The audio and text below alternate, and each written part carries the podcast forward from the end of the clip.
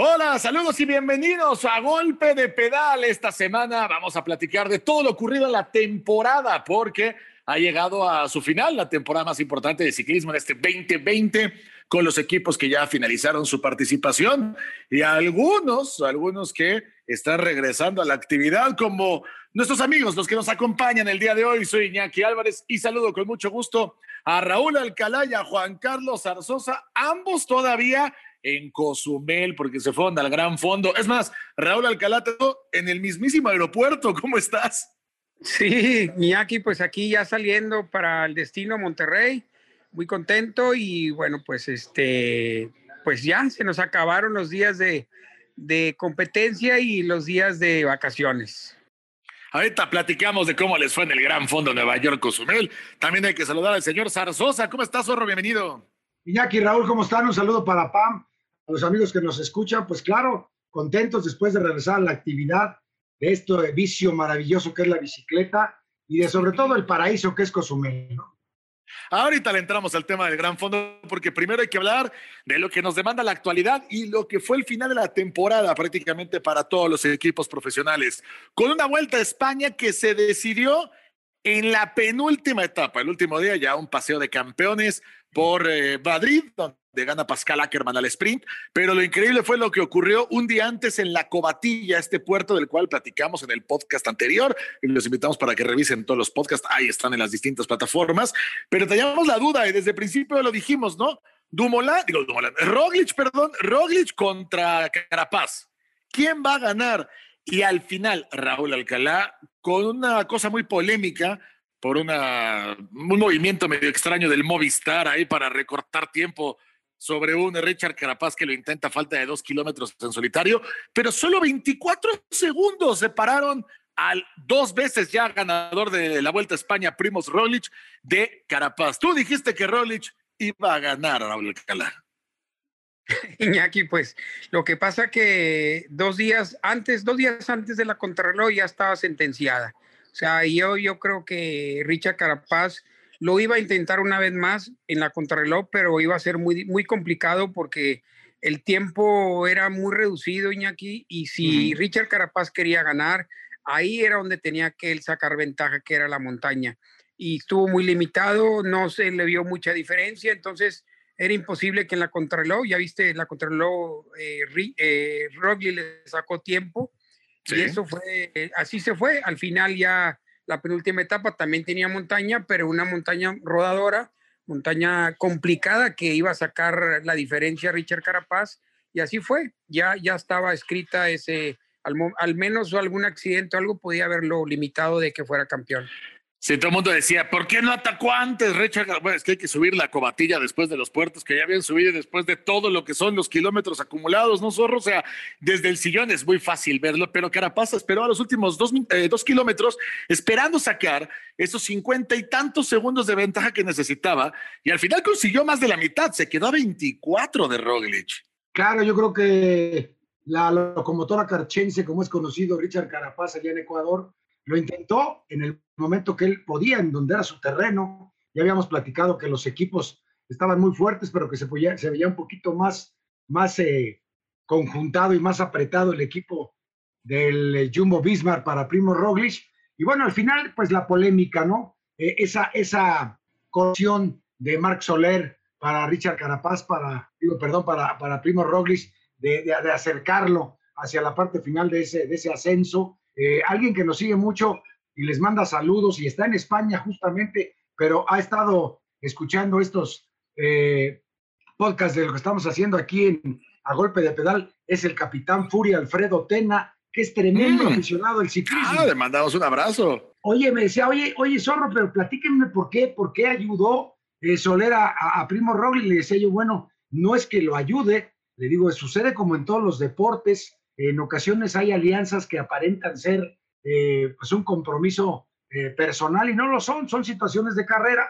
De eso nos puede hablar mucho Raúl, donde un gran capo de la carrera, bueno, pues eh, tiene la capacidad de mover al, pelotón completo y de, y de pronto en ocasiones al verse en solitario en un mano a mano, bueno, pues siempre habrá colaboradores que están por ahí sin ser del equipo y no porque le colaboren a él, sino que así se da la carrera.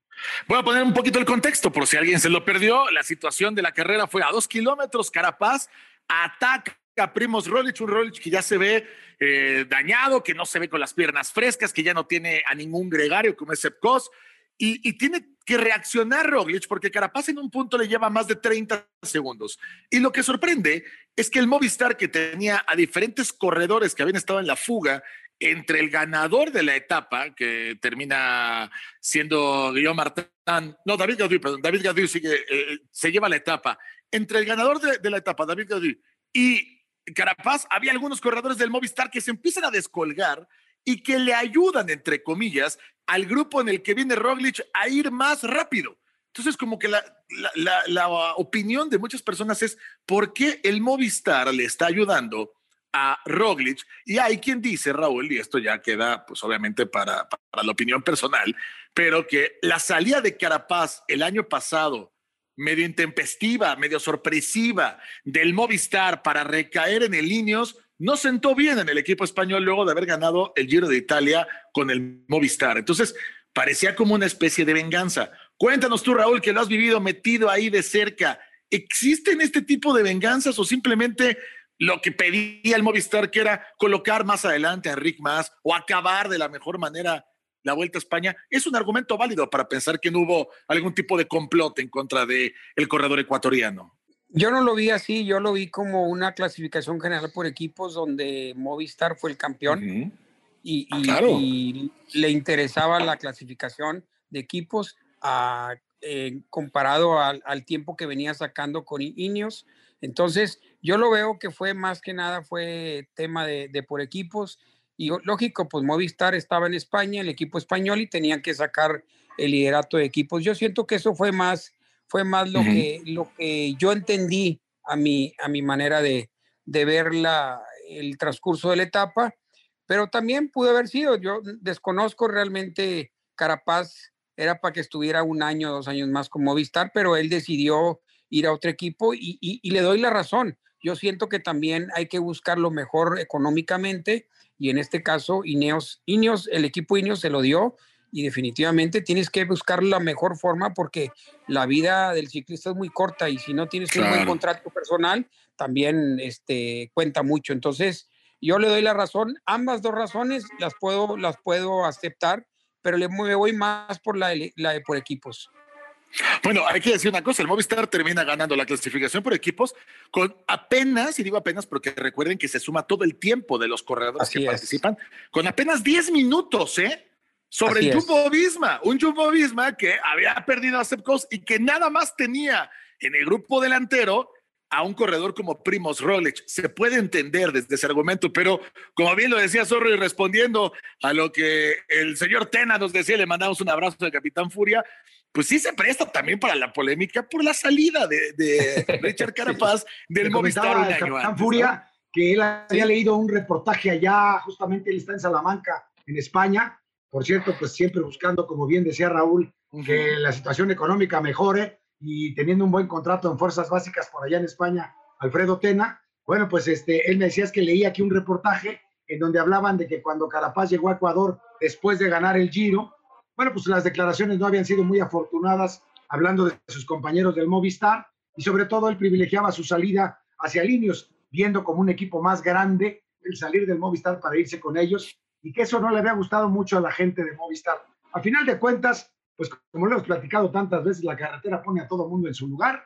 Estaba peleando Movistar, como acaba de detallar perfectamente Raúl, la camiseta del de equipo del campeón por equipos y eso, eso simple y sencillamente resume todo y termina con las polémicas. Un equipo que tenía más corredores al frente, desde luego hizo un bloque para que llegaran todos en mejor posición y amarrar con esto la clasificación por uh -huh. equipos y ahí se esfuma cualquier otra situación que pueda haber existido. Yo me imagino que Alfredo cuando escuche este, este nuevo eh, episodio de nosotros, pues le va a quedar muy en claro qué fue lo que pasó.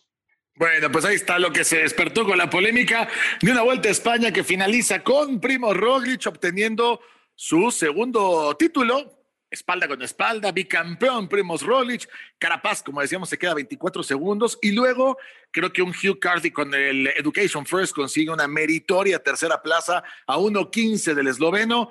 Cuarto para Dan Martin, quinto para Enric Mas, y así nos podemos seguir por toda la clasificación general de una vuelta a España, que sobre todo lo que tuvo fue la oportunidad de darnos ciclismo de gran vuelta, porque el Giro y la vuelta, así como el Tour, estuvieron en un hilo, en un hilo de no realizarse y vamos a ver qué es lo que pasa en el 2021. Pero bueno, cerrado eso, señores, cambiamos de tema para platicar algo bien importante. ¿Cuál ha sido a su juicio? Y ahorita nos vamos a la clasificación del ranking de la UCI. Pero ¿cuál fue para a su juicio el mejor equipo de este 2020 tan atípico? Recordando que las grandes vueltas se repartieron. Una la ganó el, equipo de los Emiratos Árabes, como es el Tour. Otra la ganó el Ineos, como fue el Giro. Y ahora gana el Jumbo Visma la Vuelta a España. Pero contando monumentos, contando todo lo que pasa en la temporada. Raúl Alcalá, para ti, el mejor equipo del 2020, ¿cuál fue? Mira, para mí lo sorpresivo fue eh, el ganador del, Tour de Francia, que fue Pogachar, con el equipo Emiratos Árabes eh, un equipo que venía de menos a más y que realmente pues hizo un excelente, excelente, excelente Tour de Francia. Aquí vamos a decir que el Tour de Francia eh, tiene más renombre que cualquiera de las otras dos carreras, dos competencias, como, la, como el Giro y como el Tour de Francia. Ya no digamos si es más duro o no, pero en, en, en, en prestigio, el Tour de Francia se lo lleva de calle a las dos competencias otras, pero pues no dejan de ser difíciles las dos. Pero yo digo que un Emiratos Árabes también este, está un de Kunik que ganó muchas copas del mundo, que ganó muchas etapas y por ahí yo me iría entre el Emiratos y el de Kunik y después vendría el, eh, el Ineos también con, con el Giro de Italia. En, ese, en, ese, en ese mismo em, lugar los pondría es Emiratos Árabes, em, Ineos y luego de, de Hay que, hay que tomar en cuenta muchísimo lo que hace el equipo de Emiratos Árabes con una eh, reestructuración casi cada año. Y bueno, pues ahora con ese triunfo fabuloso de Pogachar, bueno, pues sí lo proyecta como un equipo que, que vino, como, como decía Raúl, de menos a más y que fue el equipo sorpresa de este año. Pero sin embargo, el equipo más ganador es el Jumbo Vismar. En carreras ganó 15 por equipos. Después el de Unique Quick que ganó 11, empatado con el Ineos que también comentaba Raúl. Ahí está empatado también el Emiratos, que también ganó 11 carreras y que los tiene empatados en segundo lugar a estos tres. Y después más abajo ya vendría el Bora, el Somboy y compañía. Pero sí, eh, desde luego el Jumbo Visma, que coincidentemente está con el hombre que está en la primera posición del ranking, que es Primo Roglic, bueno, pues sí se lleva, se lleva el blasón, pero sin lugar a dudas también el equipo sorpresa y el equipo que hay que, ahora sí que quitarse el casco con ellos son los Emiratos, un equipo que sorprendió al final. Ah, hay un tema bien interesante, señor Zarazosa y Raúl Alcalá. Les cuento cuáles fueron los presupuestos que tuvieron los equipos para el 2020, porque es más fácil hacer un equipo competitivo cuando tienes más presupuesto, ¿no? Y en eso, el Ineos, el equipo de la Gran Bretaña, es superior a todos los demás. 46 millones de euros tenía solo para el 2020 el Ineos. Pero ojo, que el equipo de los Emiratos Árabes es el segundo, con 30 millones de euros para esta temporada.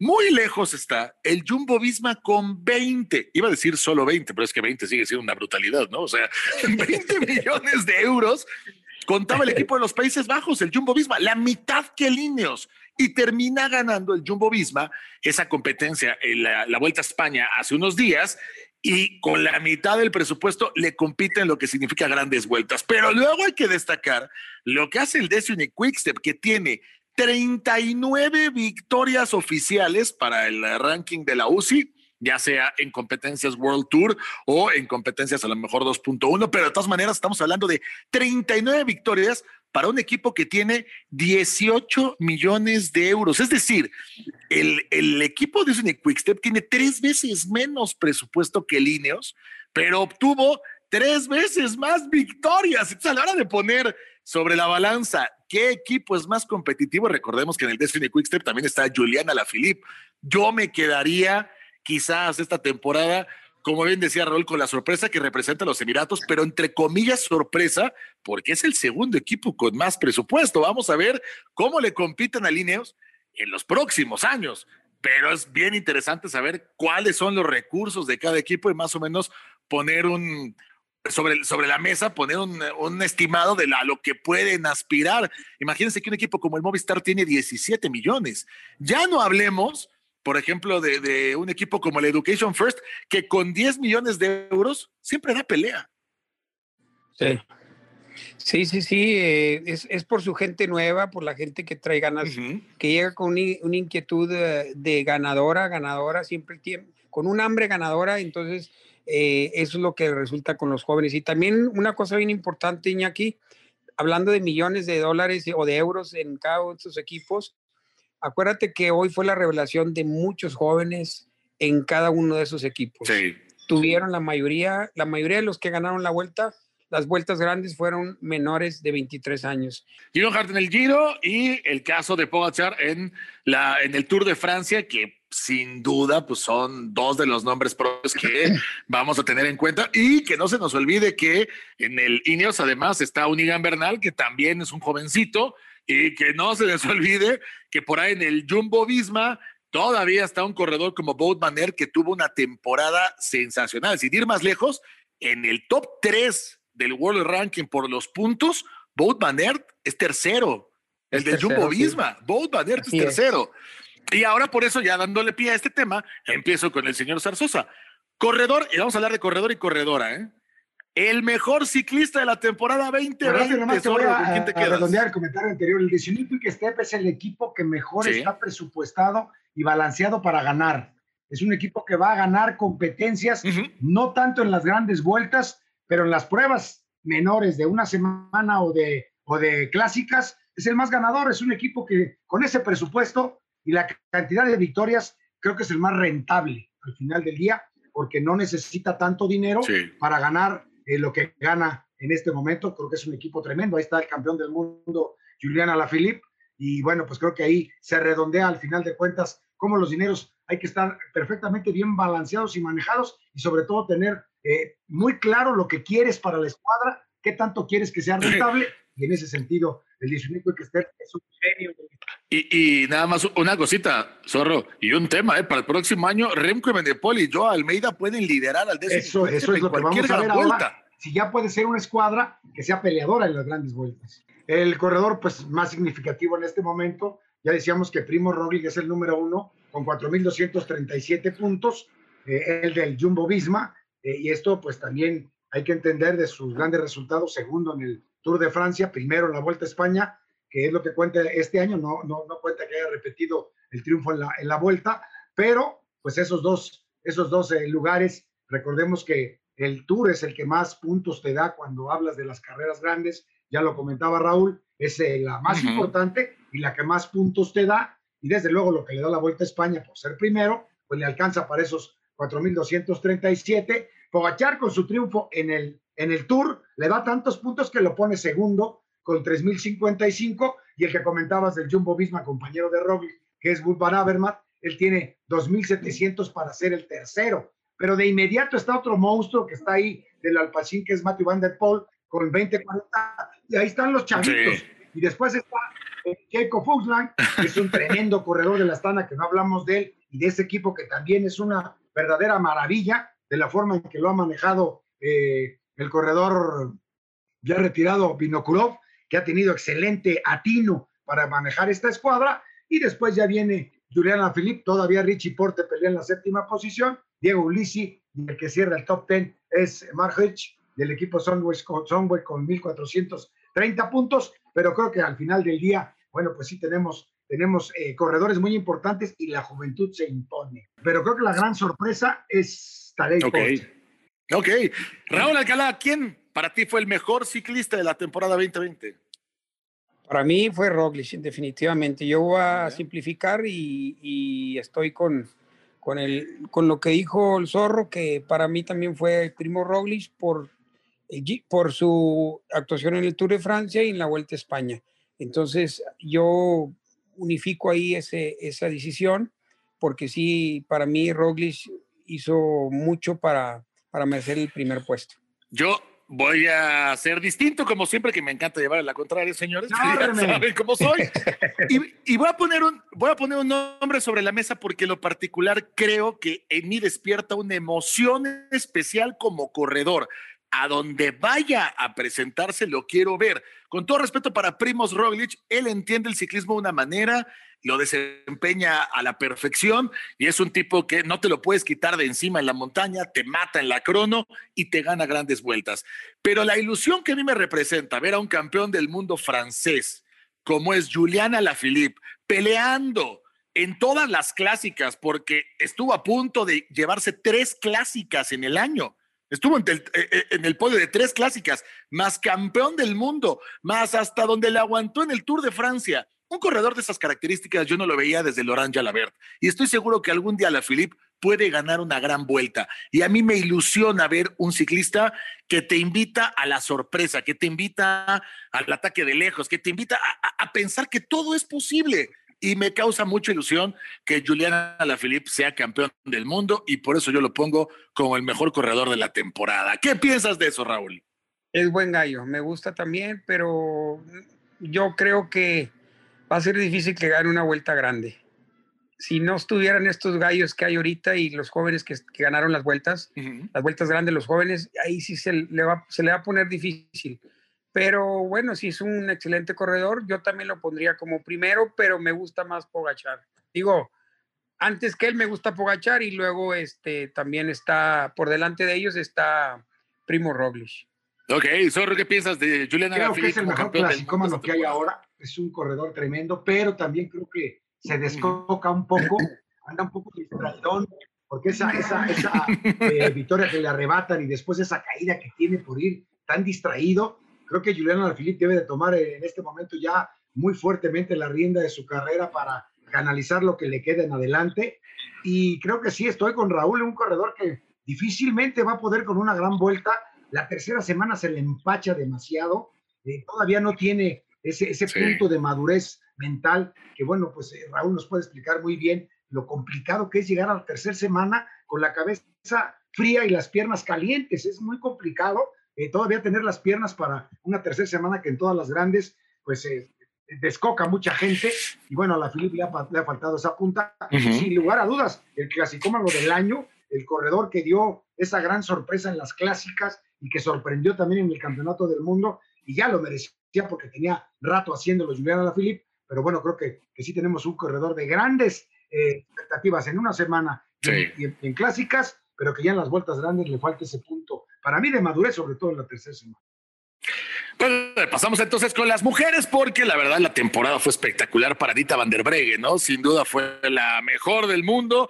Aquí no sé si nos vamos a prestar para el debate o vamos a coincidir todos, porque lo que hizo Holanda en los campeonatos del mundo, pero lo que hizo a lo largo de la temporada, Ana Van der Breggen y, y el resto de corredoras holandesas, es que simplemente arrasar con todo lo que se presentó de por medio. Es muy difícil ganarle a las mujeres, a las holandesas que se, le han llevado toda esta temporada. Y creo que lo de Ana van der Breggen es por mucho algo difícil de imitar. ¿Qué piensas, eh, mi estimado Raúl? Comienzo contigo. Anita van der Breggen y su temporada es la mejor del planeta.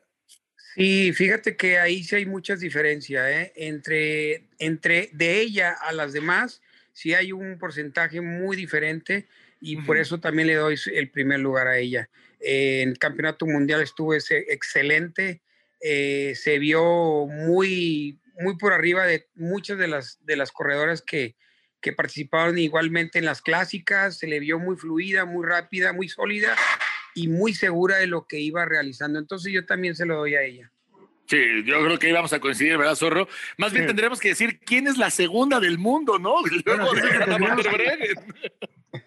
Pues va a ser otra holandesa, ¿no? Van ¿no? En 2017 no existe en el panorama, en el calendario, en el mundo del ciclismo eh, femenil profesional, otro país que no sea Holanda. Ellas han ganado prácticamente todo. Americ Van Buiten pues eh, dos años consecutivos, 2017 y 2018. Lorena Waves lo hizo en el 2019 y ahora Ana van der Breggen y están colocadas en las tres posiciones ellas. Entonces es muy difícil que las quiten de ahí. Eh, tendrán que trabajar mucho corredoras de otros países porque sí hay una diferencia, creo yo, muy grande entre las corredoras holandesas y el resto. Claro que lo intentan todas las demás y están muy cerca, pero Holanda ha sido eh, verdaderamente avasalladora este, en las corredoras holandesas y, en particular este país ganan todo. No, a las seis y media. Sí, no, es, es, es, demasiado, no es demasiada la diferencia que hay. Y sí, Anita van der Breggen tuvo una temporada de ensueño, haciendo algo que, que es muy poco común verlo deja tú en mujeres o en hombres, en el mundo del deporte, campeonatos del mundo y fue campeona en las dos modalidades, en la ruta y en la crono, además de llevarse el Giro de Italia, o sea, lo ganó absolutamente todo. Ante eso no queda más que quitarse el casco con Ana van der Breggen y la temporada que tuvo en este 2020. Ahora, señores, rapidísimo, nos tomamos unos minutos para platicar de su experiencia en el Gran Fondo Nueva York Cozumel. ¿Cómo te fue, Raúl? Cuculcán se hizo presente, ¿verdad? Como siempre. La verdad que es un evento que disfruto mucho, Iñaki. Em, es una isla hermosísima para venir a rodar en bicicleta y sobre todo en el tiempo de noviembre en este evento. Eh, hubo pues muchos problemas, eh, huracanes, la pandemia y pues eh, hubo muchos em, llamados de alerta que se iba a cancelar y al final se realizó. La verdad que la organización de primera. Y yo en lo personal, pues mira, yo, vení, yo no venía muy preparado, me mantuve ahí en el primer grupo, pero al final me dio unos calambres durísimos en mis piernas por falta de kilómetros y ya no pude mantener estar ahí en el grupo. Me quedé, me rezagué, pero ¿sabes qué? Disfruté mucho, sobre todo la compañía que vine a hacer con mucha gente aquí. Desde que empiezas el, desde el jueves que llego yo, a la rueda de prensa y estoy en el hotel, desde ahí ya empiezo a hacer amigos y eso es lo más bonito de este tipo de eventos como el, Gran Fondo. Y, la oportunidad para el resto de correr con gente como Raúl Alcalá o como Ulises Castillo, ¿no? Que al final vuelve a ganar en, el Gran Fondo de Nueva York en la categoría varonil y pues es por mucho el mejor ciclista mexicano que tenemos en este momento, Zorro. Y es un hombre que, bueno, eh, las características que tiene se le dan muy bien para este recorrido. Y creo que Raúl resume perfectamente y sobre todo para un hombre como él que viene de tantas carreras tan importantes, pero este paraíso de Cozumel es impresionante. O sea, es un lugar en donde tú llegas y das una vuelta y quieres dar tres más y se puede, ¿no? Porque simplemente es, es maravilloso. Desde luego. Sí, puedes. Fíjate que te voy a decir una cosa, Iñaki, que de las, de las siete ediciones que ha habido del New York Cozumel, la verdad que esta ha sido lo más difícil por el viento y, el zorro no me va a dejar porque no me va a dejar mentir porque él estuvo rodándola y ha sido la más difícil, la más complicada por el viento. Tuvimos la mayoría del recorrido fue viento de frente, muy difícil pedalear así y pues definitivamente em, Ulises hizo la diferencia porque es un corredor excepcional, es un corredor que viene haciendo diferencia por otro tipo de carreras que viene realizando él y comparado a lo que había aquí que estaba compitiendo con él, pues e, era sorprendente cómo iba haciendo su carrera. Yo lo vi en una escapada que hizo, había una escapada y él fue el mismo, él mismo en el tiempo, hay un tramo que se llama el King of the Wing y él solo iba, él fue por el, por la escapada solo, o sea, se le veía la fluidez, la rotación de los pedales, esa cadencia que llevaba y se le veía diferente. Entonces, pues era definitivamente que iba a ser el campeón eh, conforme iban pasando los kilómetros.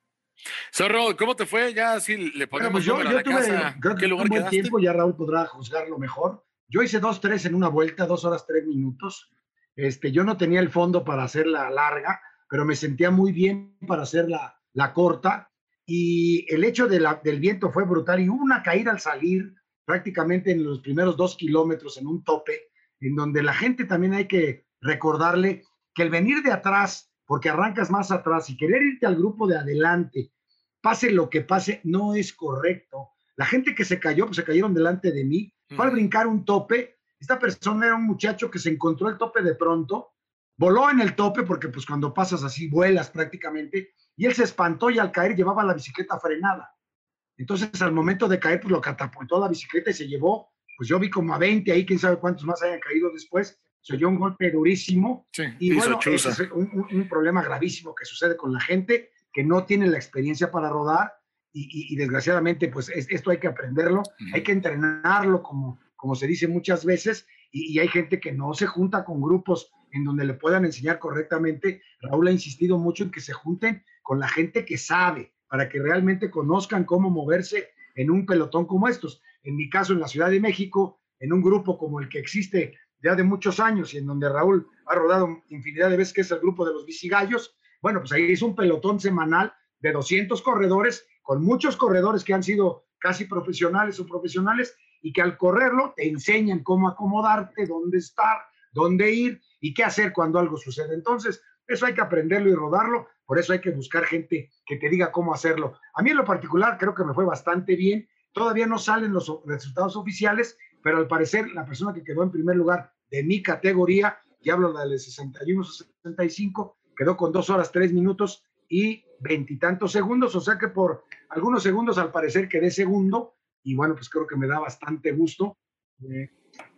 ah, eso está muy bien. Felicidades, señor Zarzosa. Yo nunca había sentido el viento como, como, ahora, porque ahora desde que arrancamos hubo viento. Antes estabas esperando la punta norte y después la punta sur, es donde está el rey del viento. Es un tramo donde el mar abierto te pega de frente, casi siempre el viento es de costado, cruzado, y ya sabes qué es lo que va a pasar ahí. Hoy no sabíamos, porque en los túneles que se hace en la selva, en la carretera, pues ahora pegaba el viento eh, casi siempre de frente, no tuvimos viento de cola como siempre lo busca uno, sobre todo al regreso de la punta sur para ir hacia, hacia el pueblo nuevamente, casi siempre te ayudaba ese tramo, hoy no fue así, te, te pegaba de frente, luego te, cruzado de un lado, cruzado del otro, cuando hay huracanes el viento corre por todas partes, pero lo maravilloso fue que nos inyectaron vida otra vez con un evento como ese, le mando un gran saludo a Sean, que, que me invitó y bueno, la verdad es un agasajo estar en Cozumel, toda la gente que va está prendidísima y hoy creo que a los que nos gusta esto, agradecemos que, que pudimos volver a rodar un evento como Cozumel